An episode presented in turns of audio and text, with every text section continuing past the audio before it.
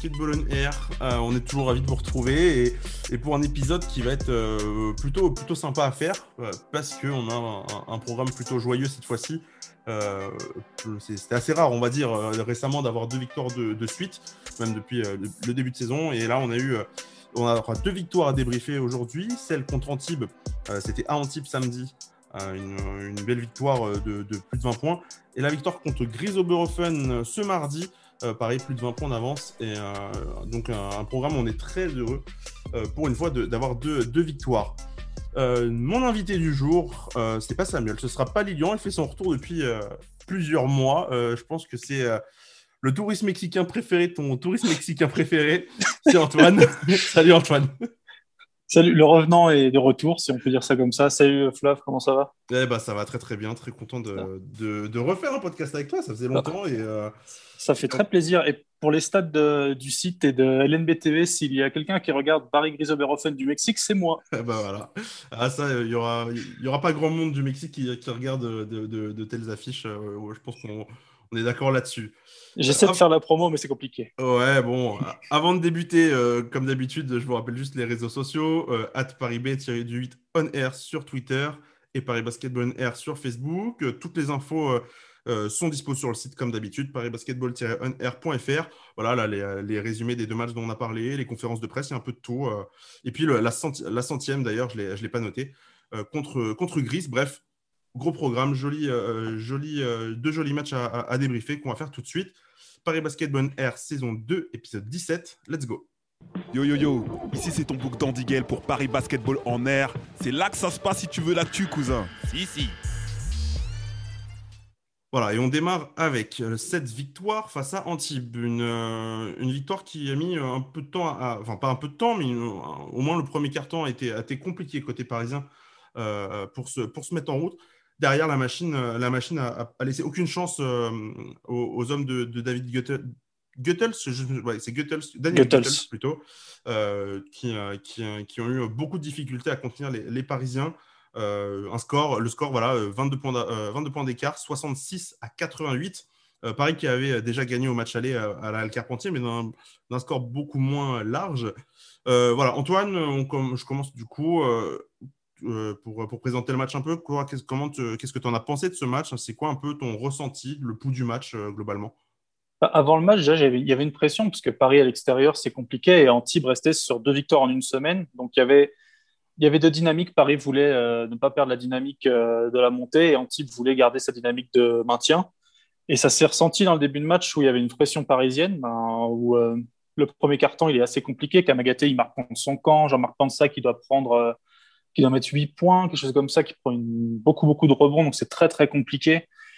Après, la dynamique va un peu changer puisque Paris va réussir à, se procurer des tirs ouverts dans le deuxième quart-temps, mais ça défend toujours très mal. Euh, la raquette a beaucoup de mal à être défendue.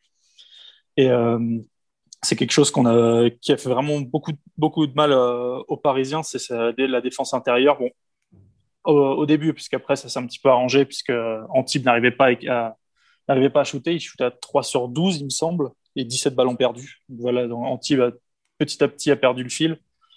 Grâce, grâce à des joueurs parisiens, je vais citer Dustin Sleva qui a été très précieux en sortie de banc, parce qu'il met 9 points en 3, en 3 minutes euh, en, en, revenant de la mi-temps. Il en met 16 en tout, plus 3 petits rebonds, 3 interceptions. On reviendra sur lui, mais euh, il y a une rigueur euh, qui a été apportée par Dustin Sleva dans, en seconde mi-temps qui a vraiment remis les Parisiens dedans.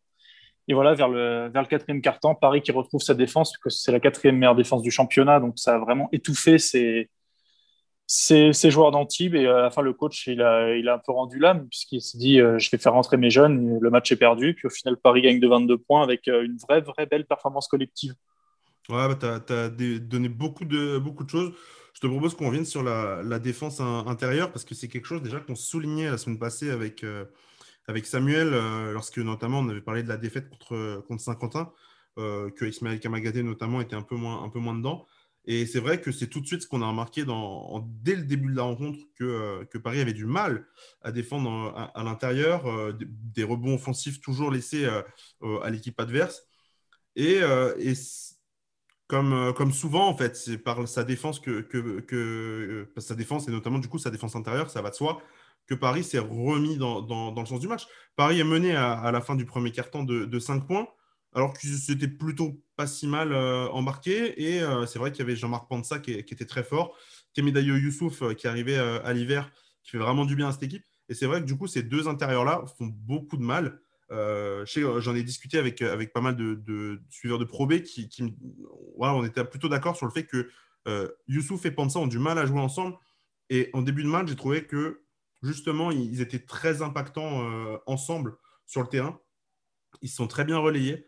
Et, euh, je sais pas toi ce que, ce que, ce que tu en as pensé, mais c'était vraiment le défaut en début de match euh, qui, fait que, Paris s'est plombé. Euh. Retard à l'allumage, on sait qu'il y a toujours un carton pour Paris où c'est compliqué. Bah, cette fois-ci, c'était le premier. Ah, c'est d'autant plus effrayant que c'est vrai qu'il y, y, a un retard à l'allumage, mais à l'extérieur, c'est souvent, euh, c'est même pas un retard, c'est que ça, ça démarre pas du tout et ça démarre sûrement jamais il faut se rappeler de certains matchs à l'extérieur où on n'est jamais dedans, où on est dedans 5 ah, minutes sur, euh, sur plusieurs matchs. On peut penser celui de Saint-Quentin où il y a. Alors, on n'est pas, euh, pas dedans, mais il n'y a, a, que 5 vraies minutes où le Paris Basketball joue avec son identité. Donc voilà, donc là, quand toi, Youssouf et Pansa qui ont du mal à jouer ensemble, mais qui, en l'occurrence, se complètent euh, aussi bien, ils font autant de mal dans une raquette, où Kamagaté avait du mal à se réveiller, ou Valentin Chéry, pareil. Valentin Chéry fait un bon match, on en reparlera, mais euh, l'entame de match elle est très très compliquée. On, peut, on est à se demander si, euh, si Antibes réussit à, rentrer, à tirer de loin et à rentrer ses shoots extérieurs également. on se dit que ça va, ça va être très très compliqué pour, pour Paris face à une équipe qui, de base, nos, enfin, c'est Antibes, entre Antibes et Paris, ça n'a jamais été. Ça jamais été tout blanc, tout blanc. on se rappelle l'année dernière où il y avait des vraies confrontations. Cette année, c'était un peu plus facile puisqu'Antibes a beaucoup galéré mais c'est jamais une équipe facile à gagner, encore plus quand elle est morte de faim euh, et en, dans une bonne dynamique comme elle l'était euh, avant le match. c'est vrai parce que Antibes, euh, alors certes, c'est une équipe qui, était en, difficulté avant le match. Hein. on parle d'une équipe qui est en qui était 15e. ouais, qui était 15e avec 6 victoires et 14 défaites lorsqu'ils lorsqu'ils affrontent Paris. Non, 6 victoires et 13 défaites, pardon. Et, et, qui venait d'enchaîner par contre deux victoires de suite. Et, et justement, grâce à Temidayo Youssouf et à Jean-Marc Pansa qu'on citait tout à l'heure, qui avaient euh, chacun, leur tour avait, sorti euh, euh, un gros match chacun. Et, c'est vrai qu'on a retrouvé du coup ces, difficultés-là, pas très longtemps, parce que, comme on l'a dit, un Paris s'est vite repris, parce que les Parisiens mènent à la mi-temps 42 à 35, ils encaissent que 15 points sur le deuxième carton. On retrouve déjà une équipe défensivement beaucoup, plus, beaucoup plus cohérente, même si je trouvais que ça, ça ressemblait vraiment à un match d'attaque, beaucoup plus d'attaque en tout cas que, que, que, que de défense. Mais c'était très solide. Et, euh, et on va peut-être, je ne sais pas si on peut passer sur l'individuel, les, les, mais euh, on a 1, 2, 3, on a 5 joueurs qui ont marqué entre 12 et 16 points sur, sur la rencontre. Euh, j'ai trouvé vraiment que collectivement, c'était très bien du côté du Paris Basketball, tout simplement parce que la menace venait de partout. Il n'y avait pas un joueur qui surperformait. Euh, on, a des, on a sur, même sur l'évaluation, hein, on a du 13 euh, d'évaluation pour, euh, pour Valentin Chéry, 14 pour Nobel Boncolo et pour Ryan Botwright. On a un 15 pour Sleva. On a un 18 pour Gauthier Denis qui est la meilleure évaluation. je crois qu'il est, la il est la meilleure évaluation du match. Oui, mais, tranquille. Hein. Oui, tranquille parce qu'il met que 12 points. Mais, enfin, que 12 points, c'est déjà bien, mais il est efficace. Il prend beaucoup de rebonds. Il, ouais, il en prend 7. Il prend 7 rebonds. Il me semble qu'il n'est pas loin de son record. Je crois que c'est 7 ou 8 son record. Enfin bref, c'est je trouvais que dans, ce match que euh, Paris avait, euh, a, su s'adapter en fait à son adversaire. Euh, et c'est une qualité, une qualité que, que, je trouve de plus en plus remarquée du, du, côté de cette équipe. C'est-à-dire qu'elle elle, elle, arrive vraiment à mettre ses forces au bon endroit contre la bonne équipe de plus en plus régulièrement. Il y a très peu maintenant de, passages où je trouve que le coach se plante sur son plan de jeu. Je trouve qu'il l'a fait. Il, un peu, il était un peu dans le faux contre Saint-Quentin mais tout le reste du match, euh, tous, les, tous les, derniers matchs, pardon, franchement, c'est plutôt bien fait. Et, euh, et, du coup, bah, on a cette, euh, ce, panel de joueurs qui ont mis beaucoup de points. Et tout à l'heure, je n'ai pas noté non plus Amarassi, mais Amarassi qui met 12 points. Encore une fois, on disait qu'il était en forme. Là, tout de suite, moi, je pense à lui, je pense, et notamment à Dustin Sleva aussi, qui, qui met 16 points, mais un seul point à la mi-temps. Je sais que Antoine, tu voulais un petit peu en parler. Je te lance un peu, un peu sur lui et sur le, son match à, Dustin bah, Dustin, c'est vraiment la force tranquille de sortie de banc. c'est vrai que c'est un des rares joueurs, quand il a un point, comme tu l'as dit à la mi-temps, on ne s'inquiète pas parce qu'on sait qu'il peut qui peut avoir une enflammade de scoring en seconde mi-temps, ou alors s'il l'a pas, il va quand même être efficace parce qu'au-delà de ces 16 points et de ces 9 points en 3 minutes dans, le, dans, le troisième quart-temps, pardon, il a deux rebonds, trois passes, trois interceptions, deux ballons perdus, mais deux ballons perdus, enfin voilà, c'est rien du tout. Trois interceptions, il est absolument partout. Il défend bien, euh, c'est un leader, un leader vocal aussi euh, qu'il faut faut jamais, qu'il faut toujours souligner. C'est un joueur qui, pousse ses coéquipiers, qui est très très concentré euh, quand il, sur les sur les phases offensives adverses son footwork, il est quasiment imprenable euh, pour les, pour les intérieurs adverses. Il a fait un match extrêmement complet et je pense que c'est lui qui a amené cette, euh, cette dynamique. Dans le second carton, on a Nobel et Amara et Bottiloni aussi qui ramènent ce souffle, euh, souffle parisien, mais l'élan, le vrai élan, je trouve que c'est vraiment qui l'a apporté par, son, par son, sa polyvalence en fait, au scoring et en défense. Ah bah, juste pour bah, il, a été complet, oui, mais surtout en deuxième mi-temps, c'est sûr qu'il a été, il, a été complet, mais très irrégulier. C'est-à-dire qu'il a quand même 20 minutes où on ne le trouve pas en attaque. Et, euh, et ce n'est pas les premiers matchs, et je, sais qu'on je pense qu'on l'a déjà souligné dans les, dans les, podcasts. Et même entre nous, hein, euh, à la mi-temps du match contre Antibes, euh, on a une conversation WhatsApp où du coup on discute pendant les matchs. Et sur le match à domicile, sur le, sur le, match à, Antibes, je crois que c'est moi qui dis Vous inquiétez pas, de Sinstevan, on le connaît, deuxième mi-temps, ça va, ça, va faire mal. Trois minutes plus tard, il, avait, il était déjà à plus de 10 points alors qu'il était à 1 à la mi-temps. Et euh, c'était en plus, c'est tous ces points qui marquaient. Il y a un alley-oop sur une remise en jeu qui, euh, qui finit très bien. Il y a, euh, il y a, du, du, post-up à l'intérieur. Il tire à 3 points. En fait, il, a, il aura fait tout en début de troisième quart-temps. Et c'est à ce moment-là aussi que Paris, alors je disais, je disais que, Paris a fait un très bon deuxième, deuxième quart-temps. Paris commence à prendre un premier écart plutôt, plutôt aisé. Euh, même si euh, à la fin du troisième, il n'y a que 9 points d'avance, euh, c'est quand même Dustin Sleva qui a apporté ce, regain d'énergie collectif et permettre aussi à une équipe, une équipe parisienne qui, on, la connaît, hein, quand, elle est, quand elle est un peu, un peu attaquée sur, sur les, matchs à l'extérieur, elle est capable de perdre pied. Et, ah, s'effondre. Ah, elle s'effondre, voilà. Bah, à, Saint-Quentin, bah, à Gris notamment, dont on parlera tout à l'heure.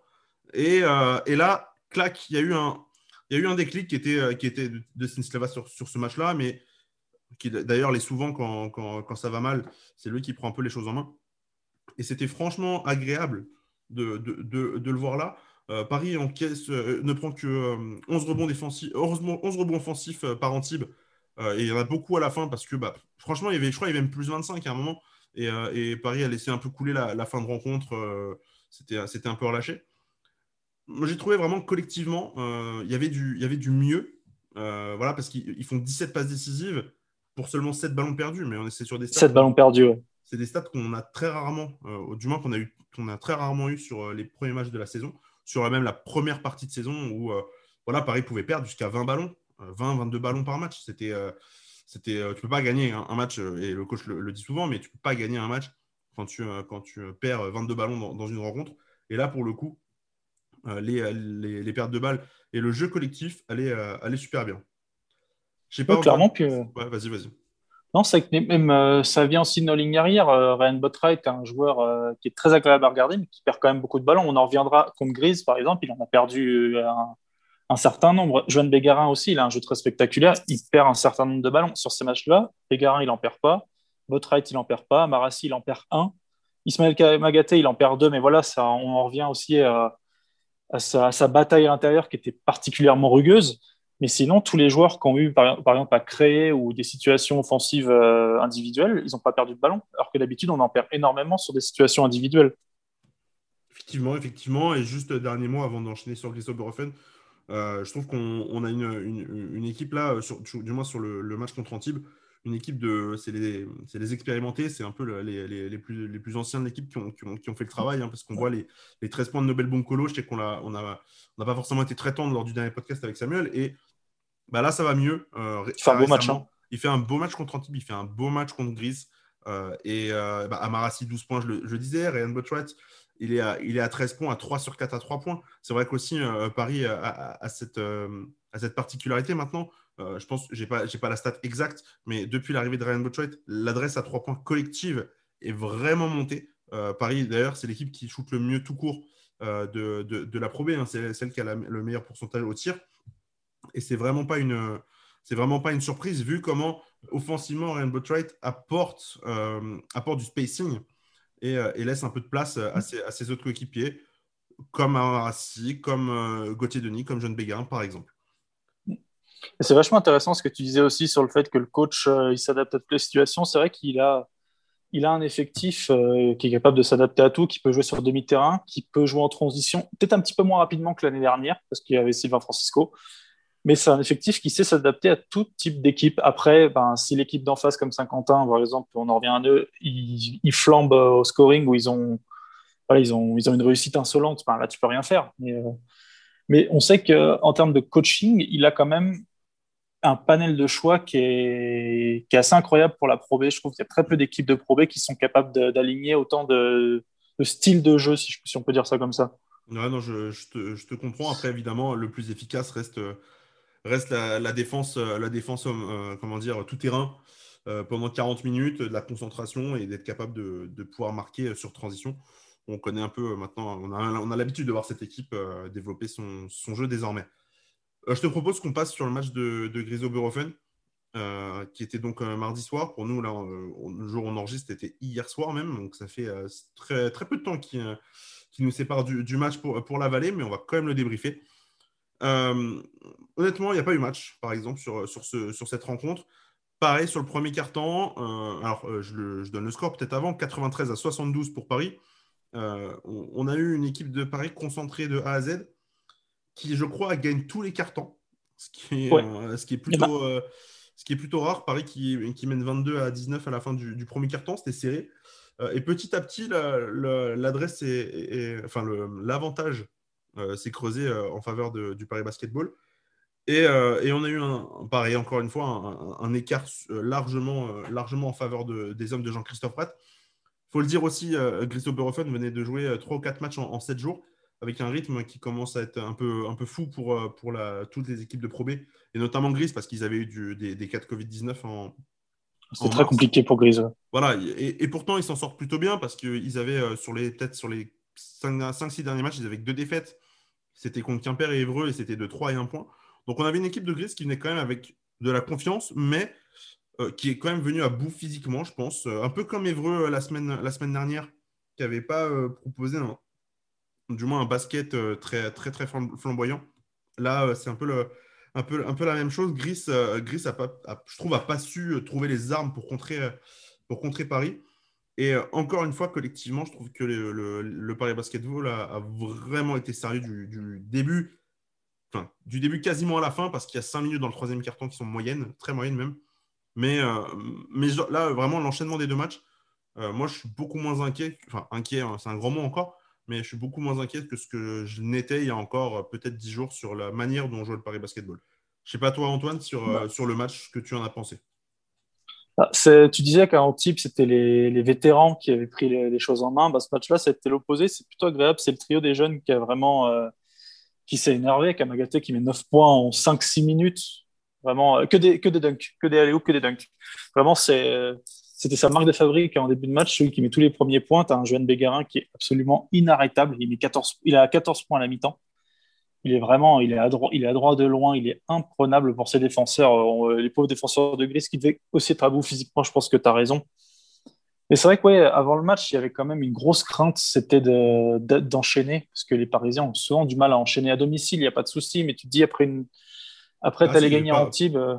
Paris, enchaîne à domicile, justement. À domicile, ils sont à 9 victoires, oui. Je veux dire, à domicile, je ne me fais pas de soucis. Ce qui me faisait un petit peu peur, c'est de me dire on vient d'une victoire à l'extérieur, un peu fatigué. Comment ça va être face, face, à cette équipe de Gris qui peut clairement arriver, comme au dernier match, contre eux, justement, euh, nous refaire la même. C'est ça qui me faisait un petit peu peur. Au final, ben, en premier temps, c'est les jeunes qui m'ont vraiment rassuré. Kamagaté, même Barbic, bon, qui s'est un petit peu plus effacé après. Et surtout, euh, Bégarin, que j'ai trouvé impressionnant sur cette première mi-temps bah Moi, c'est tout le match. Hein. Honnêtement, pour te dire, euh, j'avoue euh, avoir été bluffé euh, de A à Z par sa prestation. petit, point stade, 21 déval. voilà, il met 19 points. 5 il a un point de son record. Ah ouais, ouais, ouais, déjà. 5 rebonds, 4 passes, une interception. Alors certes, il perd 3 ballons. pour 21 déval, 21 déval, c'est son record égalé en carrière, en carrière professionnelle. Donc un, niveau de jeu pour, pour Juan qui est, qui est tout simplement dans ce qu'il est capable de faire de mieux depuis qu'il est basket, basketteur professionnel en fait. Et, et c'est vrai, du coup, en conférence de presse hier, on lui posait la question parce que je trouve, et je trouve que les deux matchs, en fait, les deux matchs contre Gris cette saison se ressemblent énormément. dans, dans, le sens où euh, à Gris, au match aller, euh, Paris perd de peu. Euh, mais c'est surtout parce que Paris avait 14 points d'avance en première mi-temps et fait un troisième carton cataclysmique pour se, pour se mettre tout seul, dans, tout, seul dans la merde, en fait, et, et, perdre le match. Non, mais oui, non, mais c'est un, peu, un peu ça. C'est que Paris avait perdu ce match. Comme souvent. ça va, tu, tu, creuses ta tombe. Comme souvent, hein, on, on, en a plein des exemples. On a Poitiers, on a, on a le match à, Denain. je... Denain, c'est le pire. Bah, Denain, ça a été, euh, je pense, un, souci, vraiment un, vrai traumatisme un peu pour cette équipe. Ils ont mis du temps à s'en remettre. Ils ont mis en fait jusqu'au match contre Denain, je trouve, pour s'en remettre et, commencer à enchaîner. Mais, euh, du coup, ce, match à Gris ou Paris, dans le troisième quart-temps, ça ressemblait vraiment à ce qu'on a vu euh, mardi à, la Carpentier. C'est dans le troisième quart, ah, on a vraiment du mal à, enchaîner, à défendre. On n'a plus, les bases. Et à quelque chose qui, a été euh, super important euh, par rapport au, match aller où Paris avait, euh, lâché prise, c'est que Paris a mis des points. Et Paris a mis des points, notamment parce que Nobel Bunkolo fait un excellent troisième quart-temps. il met 8 points dans le troisième, dans, le troisième quart. Et en fait, il tient, il tient Paris à flot. Et comme je le disais au début de, ce débrief de match, Paris n'a pas perdu un seul carton. Paris fait, gagne 23 à 22 sur, sur celui-là. Alors certes, ils ont pris 22 points, je crois que c'est le, plus gros total d'un carton sur le match. Mais ils, ont, réussi à en mettre 23, c'est-à-dire qu'ils n'ont pas forcément eu besoin de leur défense pour rester dans leur rencontre et, euh, ne pas lâcher. Et c'est plutôt enthousiasmant de se dire qu'au final, euh, ok, j'ai une équipe, je prends l'eau, euh, enfin, j'ai une équipe en face qui est très efficace offensivement, bah, moi je vais être encore plus que, je vais pas resserrer ma défense, je vais la resserrer évidemment, mais je vais surtout être meilleur qu'eux au scoring. Et Nobel, il a été incroyable sur ce, sur ce Q3 face à un duo Dinal Edwards qui a fait extrêmement mal à l'intérieur sur ce troisième quart-temps. Ils se sont trouvés les deux, c'était euh, bah, terrible. C'est surtout Dinal en première mi-temps. Euh, je crois qu'il doit mettre 3 ou 4 points en deuxième, mais c'est surtout Edwards qu'on ne voyait pas du tout. Et même euh, Ludovic Pouillard en conférence de presse, le, coach de, de, Gris le disait. moi, j'ai pas reconnu mon, mon, américain, donc comme Brandon Edwards. Qui met 6 points, 5 rebonds, 2 passes. Ouais, mais il fait tout dans le troisième quart, en fait. Et derrière, avant et après, il n'y avait, plus, avait plus rien, il n'y avait plus personne. Ça répondait plus. Et euh, Paris sort à la fin du troisième quart-temps avec 11 points d'avance. Et derrière, ça a déroulé collectivement. alors, Chris Oberhofen, ils, auraient ils auraient loupé une vache dans un, dans un champ. Hein. Ils étaient incapables de mettre. Ah, ils auraient, ils, auraient été incapables de mettre un tir. Ils cherchaient les fautes au ah, final. ah, ils cherchaient beaucoup de fautes parce qu'ils ne trouvaient pas d'adresse au tir. Euh, euh, je crois en première mi-temps, ils sont à 3 ou 4 airballs. Euh, on est sur une équipe professionnelle, une équipe d'ailleurs qui est offensivement l'une des meilleures de, la Pro c'est son identité, de, de, jouer très vite sur un, tempo très élevé, de, proposer, de, proposer voilà, beaucoup de possessions sur un match. Et ils étaient incapables de, marquer. Et comme tu le dis très justement, ils sont allés chercher beaucoup de lancers francs en, première mi-temps, ce qu'ils ont moins fait, je trouve, en deuxième ou du moins sur le troisième quart, ils l'ont réussi. Euh, ils cherchaient souvent des, lancers francs par des drives et on était incapable de défendre dessus pendant 10 minutes. Euh, ils, ont, ils, sont, ils sont maintenus à flot comme ça. Et quand Paris a trouvé la solution défensivement pour ne plus se faire avoir euh, avec, par les fautes, ça a, déroulé derrière. Et on a eu, on a eu une équipe de, Paris plutôt, plutôt cohérente du début à la fin sur, sur la rencontre. Quoi tout, très convaincante. Il y a, je voudrais revenir sur un point de Nobel. Est-ce qu'il y pas, j'avais une question même pour toi. Il y a, sa première mi-temps, elle t'a pas frustré, mais pas dans son jeu en fait, dans le, dans le match en général, parce qu'à chaque fois qu'il a un ticket shoot ouvert, soit le coéquipier qui lui fait la passe, soit il subit une faute, soit il commet une faute. Et ça arrive deux ou trois fois, en fait, il se retrouve à shooter, et l'arbitre siffle avant qu'il shoot. Donc tu dis, en fait, Nobel ne va avoir aucune opportunité dans le match. Et quand tu vois son, euh, troisième carton où il, vraiment il met un gros trois points à un moment, vraiment en plein cœur, enfin, en plein cœur de la défense euh, de Gris qui était, euh, qui était aux abois total, ça, tu te dis, c'est vraiment ce qu'il lui fallait. Genre, on a l'impression qu'on l'a, on l'a enchaîné pendant une mi-temps, et là, il fallait qu'il se déchaîne. Il s'est déchaîné sur, sur Grise. Bah écoute, j'avais pas trop remarqué ça en première mi-temps, je t'avoue. Moi, je me euh, rappelle d'un drive de, de Barbic. Je crois qu'il fait, je crois qu'il subit la faute. Et en fait, bah, il décale euh, Nobel dans le corner. Euh, Nobel, il rentre son shoot et le shoot rentre. Mais non, il y a faute. Et euh, il y a un autre moment, il y a une autre situation qui est assez similaire. Et je me dis, mais c'est pas possible. En fait, on veut pas qu'il joue. Quoi. Donc après, je veux bien, je veux bien qu'on le critique, mais c'est après, il peut même pas, il a même pas d'opportunité de, de scorer ou de faire son jeu. Bah écoute, son, son match, pour moi, pour, pour, être très honnête, je le trouve super propre. Hein, et, je, pense que, tu es d'accord. il fait zéro faute. Alors, il joue, il joue 25 minutes, c'est le plus gros temps de jeu du, du match. Euh, il perd pas de balle. Il perd pas de balle et il provoque quatre fautes. C'est le Nobel propre qu'on aimerait euh, avoir euh, à tous les matchs, concrètement. Et c'est vrai que, bah voilà, on, le disait aussi dans le podcast précédent, il, connaît une saison un peu, un peu plus compliquée.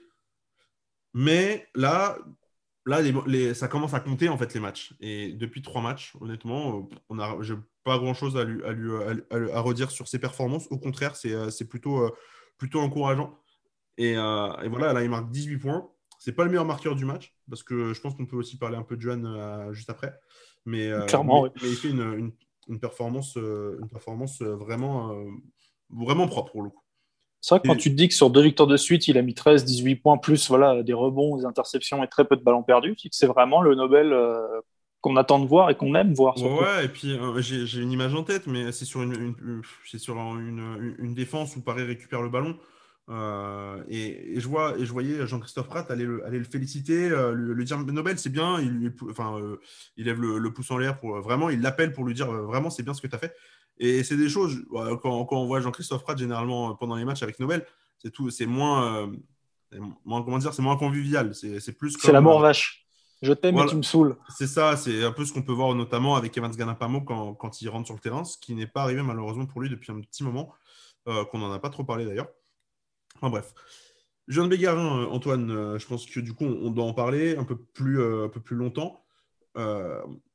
là, ça commence à, être criant. Je sais que ça doit faire deux ou trois podcasts qu'on en parle, mais je trouve enfin, vraiment, on, a un, joueur là presque total qui, bah, s'il continue comme ça, il n'aura plus rien à faire en, en Pro B d'ici le mois de juin.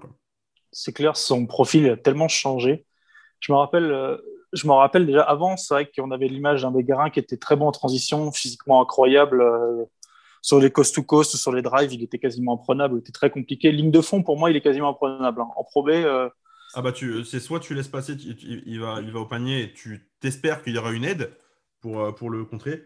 Sinon, tu, tu, fais faute. C'est ça. Et, et même à trois points avant, non, il va encore en prendre un. Maintenant, même, je crois que c'est qu'il a 2 sur 3 hier, par exemple, contre Grise. Et à un moment, il, prend un 3 points et je me suis dit, ben, il y a encore 6 mois, je me serais dit, oh, il, va encore, il va encore shooter, euh, ça va encore finir euh, à côté. Je dis, là, je me suis dit, vas-y, prends-le. Si tu le rates, c'est pas grave parce que je sais que, maintenant, tu peux les mettre tes 3 points, tu as vraiment bossé ton shoot et euh, il, est, quand même beaucoup plus fiable. À la création aussi, je, le trouve vraiment, je le trouve vraiment beaucoup plus efficace qu'avant. Là, il a 4 passes contre, contre Grise et même, je trouve qu'il a, vachement gagné de l'arrivée de Ryan Botwright en ce qui concerne cet aspect du jeu. Je sais pas ce que tu en penses, toi. Complètement d'accord. Complètement d'accord. Euh, j'ai un peu ces stats là sous les yeux euh, depuis, euh, depuis le match contre Souffle début avril. Il est à 4, 5, 5, 4, 3, 2, 4 passes. je pense que. Alors, je pense qu'il y a, il y a que, il y a que pardon, Ryan Botwright qui doit avoir plus de, de passes décisives sur la période. John Bégarin a vraiment step up en, en, termes de création. C'est ça aussi qui fait qu'il est plus fort pour aller, pour aller marquer parce que bah, ça devient un joueur total. C'est-à-dire que euh, c'est une triple menace. Il peut shooter à trois points, il peut driver, il peut passer. À partir de là, les défenseurs, faut qu'il faut qu'ils faut qu'ils inventent. Voilà, mais, c'est clairement ça. Faut qu'ils inventent des choses. Et il y a un truc qui m'a qui m'a un peu euh, qui m'a surpris, qui m'a fait sourire euh, en conférence de presse, c'est Ludovic Pouillard, l'entraîneur de Gris Oberhofen, qui fait sa conférence de presse. Et au moment où il, où il sort, où il, où il, termine et il sort, c'est le moment où Juan, c'était Juan reprend le flambeau pour faire, pour, faire, pour passer. Et, euh, et, euh, et, Ludovic Pouillard lui dit Ah bah mon fils m'avait parlé de toi, euh, il, fait que me parler de toi, il m'avait dit Ouais, il va, te il va te dunker dessus, tu vas voir. Et Johan devient ce joueur où on commence vraiment à avoir une hype pour poursuivre quand même pas mal de, de, choses sur, sur la draft NBA cette saison. ça commence vraiment à en parler comme un, comme un sérieux, comme un joueur sérieux. Ça commence à faire des scouting reports. On commence à avoir des, des, des, des, des scouts. Des scouts NBA qui, viennent au, match. Hein. On, avait vu Mike Schmitz à, Saint-Quentin, il y en avait un autre hier euh, à, à voilà, il, y a, il commence à y avoir une attraction autour de, de Bégarin qui est vraiment satisfaisante. Je, je, me souviens, et je pense qu'on en reparlera forcément en fin de saison, mais de ces premiers matchs où je me sentais frustré parce que je savais qu'il y avait du, du, potentiel. Et en fait, on a été très dur avec Johan sur les premiers podcasts, sûrement. Pense qu'on si on réécoute ça dans les tout premiers podcasts de la première année qu'on a faite, je pense qu'on a été très dur. Mais honnêtement, là, le joueur qu'il est maintenant, c'est incroyable. La, marge de progression qu'a ce gamin maintenant, c'est fantastique. Et tu disais physiquement, il est monstrueux, mais quand tu vois les dunks qu'il envoie sur, contre Grise Oberhofen, le, le moulin à vent en contre-attaque, mais oh là là, il s'est envolé. Puis forcément, le plus beau, c'est le, poster là sur. Hein. J'ai pas le nom du, joueur de, Gris qui est en dessous, mais il attaque ligne de fond, il arrive à se, détacher de son, son défenseur, à passer l'épaule. Derrière, il arrive en plus, après avoir encaissé le choc justement de son défenseur, à sauter et à tomar sur la tête de son, de son, de son, du mec qui vient en aide. Franchement, ah, moi, je vous dis, c'est un bonheur, honnêtement, de, regarder ce gamin tous les jours, euh, euh, tous les matchs qu'il peut faire. C'est clair. Et, euh, on serait très triste de ne plus le voir l'année prochaine parce que ce serait très étonnant qu'il reste à Paris. Il faudrait, faudrait qu'il y ait un, mauvais événement, une blessure, quelque chose comme ça. Et moi, j'y crois pas. Ce, joueur ne sera plus à Paris d'ici trois mois je veux dire triste et honoré parce qu'on pourrait dire voilà on l'a formé on l'a formé euh, ah, Christophe l'a formé oui bien sûr mais, nous je suis pas sûr qu'on ait fait grand grand chose hein, mais euh, mais, euh, mais c'est vrai que vous étiez les premiers à l'interviewer lorsqu'il est arrivé lorsqu'il est arrivé à Paris c'est vrai c'est vrai non non mais des, des voilà jeune Bégarin depuis depuis deux mois c'est quelque chose de, vraiment vraiment impressionnant et, et, ces deux matchs contre contre Antibes où il est un peu un peu plus discret mais mais toujours toujours efficace. Euh, c'est ça, tant que tu es discret mais que tu fais pas, tu fais pas trop de déchets, c'est pas grave dans le sens où. Parce que c'est ça. je, je, te, dis un truc sur, euh, sur le match contre Antibes, il est, euh, il est pas bon au tir. Il fait que 7 dévals, mais pour moi, c'est un des tout meilleurs du match. Il, a, il est à plus 21 de, de plus-minus sur la rencontre, c'est le plus gros. Parce que défensivement, il n'a pas lâché les mecs en face. Mais vraiment, il se met sur le meilleur extérieur et le mec ne marque pas. C'est vrai que c'est un pitbull. Hein. C'est un pitbull. Et il a un profil tellement, euh, tellement fort. Alors, euh, on aime bien l'NBA, forcément. Moi, je trouve que son, son profil colle totalement à l'NBA s'il arrive à, à, stabiliser son tir. Il va, il, va, il, va, atteindre des sommets. Honnêtement, il n'y a, vraiment rien à dire. C'est vrai que si on se met dans la peau d'un scout NBA, tu te dis, pour les Américains, c'est tout ce qu'ils aiment. Un joueur athlétique, euh, physiquement vraiment au-dessus du lot. C'est ce qu'ils adorent. Si, si au-delà de ça, tu rajoutes un joueur techniquement déjà euh, très correct, voire bon, qui peut en plus progresser, qui a une marge de progression parce qu'il est très jeune, c'est du pain béni pour une franchise. C'est un diamant brut, mais il est déjà, il est déjà un peu poli, tu vois ce que je veux dire C'est-à-dire qu'il a énormément à progresser, mais tu te dis, mais la base qu'il a déjà, elle est, elle est supérieure à un nombre de joueurs euh, de fac, c'est non négligeable. Et puis, euh, il a cet avantage d'avoir joué contre des adultes depuis ses 16 ans. Oui. Et ça, et ça c'est quelque chose qui va, compter, euh, qui va compter pour la draft, alors qui comptera surtout euh, sur le draft combine, mais, euh, mais on s'attend à, on s'attend à un gros, une belle draft pour, pour Jeune Bégarin. Au-delà des draft combine, il, est dans ce circuit de la NBA, enfin, ou des, des prospects depuis qu'il est très jeune. Ah bah bien sûr. Bah, cest qu'il connaît un peu cette pression. Effectivement. Je te propose, Antoine, pour terminer, qu'on aille sur le, la double confrontation qui arrive, parce qu'elle va être vraiment, vraiment importante. Alors ça, il euh, euh, y a moyen que la saison de Paris se joue, je pense, sur euh, ce, match, sur, ce, sur cette double confrontation contre l'ADA Blois. Le premier match sera vendredi, ce vendredi, 30 avril à, 19h. Le match retour à Blois sera mardi 2, 2 mai, c'est ça, je crois? Mardi 2 mai. Mardi, mardi, mardi. Mardi 2, bref, euh, mardi 2 ou 3 mai, on s'en fout. Euh, avec, mardi 4 mai. Mardi 4 mai à, 19h, exactement. La veille, c'est mon anniv et je m'en rappelle même pas, tu vois. Ah bah bravo, voilà, toujours. Hein. Il préfère regarder des mixtapes de John Bégarin, je et c'est l'entière. Je les ai toutes vues, oui. Non, voilà, donc deux, deux, matchs vraiment importants pour, pour la saison du Paris Basketball contre un concurrent direct qui, là, joue ce soir d'ailleurs pour nous. Alors, nous, on est mercredi soir, donc qui, qui se déplace à Antibes euh, ce soir avant de se déplacer à Paris. Donc déjà, ils vont arriver avec les, jambes lourdes, l'AD Blois, euh, qui est actuellement cinquième, euh, cinquième de, de, Pro B. Antoine, je te, c'est quoi Quel est ton avis un peu sur cette double confrontation qui va, Bah. du coup, je pense, être très importante pour la suite? Elle va être très importante pour, euh, pour Paris pour pas euh, de nouveau perdre le fil et aller s'enterrer dans les 7, 8, 9e places qui sont, un peu, qui sont euh, beaucoup plus compliquées après pour revenir. Face à une équipe de Blois qui, qui déçoit, en fait. Elle, était, a démarré en trombe et après, je crois, après le mois de décembre, le mois de janvier, il y a eu vraiment, des, il y a eu vraiment. Ils se sont un peu effondrés, ils ont perdu beaucoup de matchs. Ils ont eu des gros pépins physiques, notamment il y a eu beaucoup de cadres qui ont été blessés, il y a eu des cas de Covid dans le club. Et on joue une équipe qui a une équipe de Blois, pour en parler un petit peu même avec certains de Blois. Ils sentent que les, ils sentent que l'échéance elle arrive et qu'ils sont très loin de, leur objectif et que c'était un peu leur année. C'est l'année de Blois pour monter et là ils n'y sont pas, donc ça va être très compliqué pour nous de jouer contre cette équipe. Ils ont, ils ont, ils ont un peu, ils ont des joueurs assez similaires aux nôtres. Je pense qu'ils peuvent nous, offrir une bataille intérieure qui risque de faire extrêmement mal aux Parisiens ou qui, qui va, qui risque de poser beaucoup de difficultés. Ils ont des joueurs extrêmement expérimentés, extrêmement intelligents. Je pense à Benjamin Monclerc, qui est un joueur qui a. En étant honnête, il a un niveau de Jeep Elite. Donc ça va être deux grosses confrontations. Va falloir, si on, peut, si on peut gagner les deux, ça sera un miracle, je pense, parce que, parce que l'équipe de Blois va arriver avec une mentalité et un état d'esprit de. de j'ai plus, rien à perdre, en fait. Ils n'ont plus rien à perdre, Blois. Alors, je te, je te rejoins. Mais, euh, mais moi, je vais, je vais aller un peu à contresens de toi, c'est-à-dire que Paris aussi n'a plus rien à perdre. Euh, Bien sûr. Paris, s'ils sortent avec deux défaites de cette double confrontation, c'est euh, fini. C'est globalement fini. Il, faudra. Parce que derrière des, confrontations contre, le, contre le, top 6, il n'y aura, que, aura que Nancy deux fois, Quimper et Fausse. Et ça va être trois, trois confrontations qui vont être compliquées. Je sais que Nancy, en plus, euh, c'est un back-to-back, mais back-to-back euh, où on joue la veille et le lendemain. Donc, c'est une enfin, au niveau du calendrier, c'est un casse-tête chinois euh, pour à la fois Nancy et pour Paris. Bref, moi, je pense que, Paris a largement toutes ses chances d'ailleurs de l'emporter, malgré, je trouve, la bonne forme de Blois en, ce moment. Blois qui avait été battre Fos-sur-Mer à Fos mi-avril avec que des jeunes. Il y avait pas mal de blessés. Ils avaient eu, ils ont, ils avaient reçu Fos quatre jours après, donc back-to-back également. Et, euh, là, ils avaient le match en main. Ils ont totalement défailli euh, sur, les, euh, sur les deux dernières minutes, mais ils avaient vraiment le match en main contre Fausse. Et ils ont battu Saint-Quentin euh, le, points. le week-end dernier de 3 points. Donc, en ayant, en ayant été mené de 5 points à la fin du troisième quart.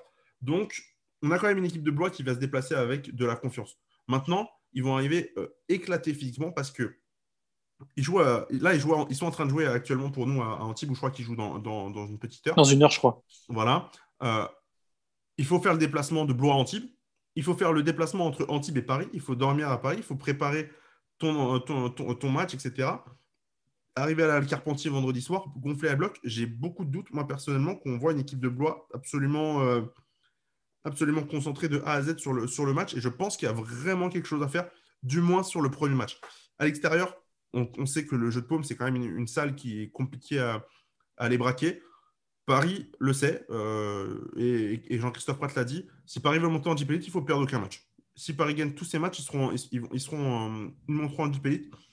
Ça va, ça va du coup sur, sur, là-dessus, sur une, une, victoire, de, une victoire de, de Paris à Blois.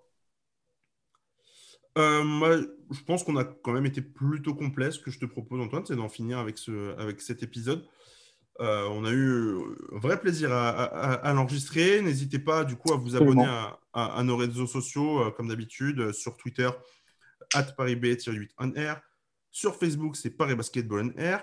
Euh, voilà, vous aurez toutes les infos sur les deux matchs contre Blois qui, vont arriver. N'hésitez pas non plus à, à, aller voir. On avait fait un papier très intéressant. C'est Antoine qui, s'en est occupé pour, la centième, pour le centième match de l'histoire du Paris Basketball c'était contre Grise mardi. Une très belle interview sur les trois ans avec des anecdotes, etc.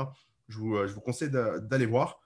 Et puis, euh, et puis euh, likez le podcast, partagez-le. Et puis, bah, voilà, n'hésitez pas à mettre des, des, pouces bleus sur YouTube. On fait notre petite com, hein, mettre les 5 étoiles sur Apple Podcast, à, à, à le partager à d'autres si vous avez aimé et, si vous euh, souhaitez un peu nous, nous, soutenir. Eh bien, nous, on va se retrouver du coup la semaine prochaine pour, pour le débrief des deux matchs contre Blois. C'est une spéciale Blois. Ouais. Ce sera une spéciale Blois et on espère qu'elle sera euh, aussi spéciale que euh, le podcast qu'on a fait aujourd'hui avec les deux victoires. Merci les gars et à la prochaine. Ciao. Salut.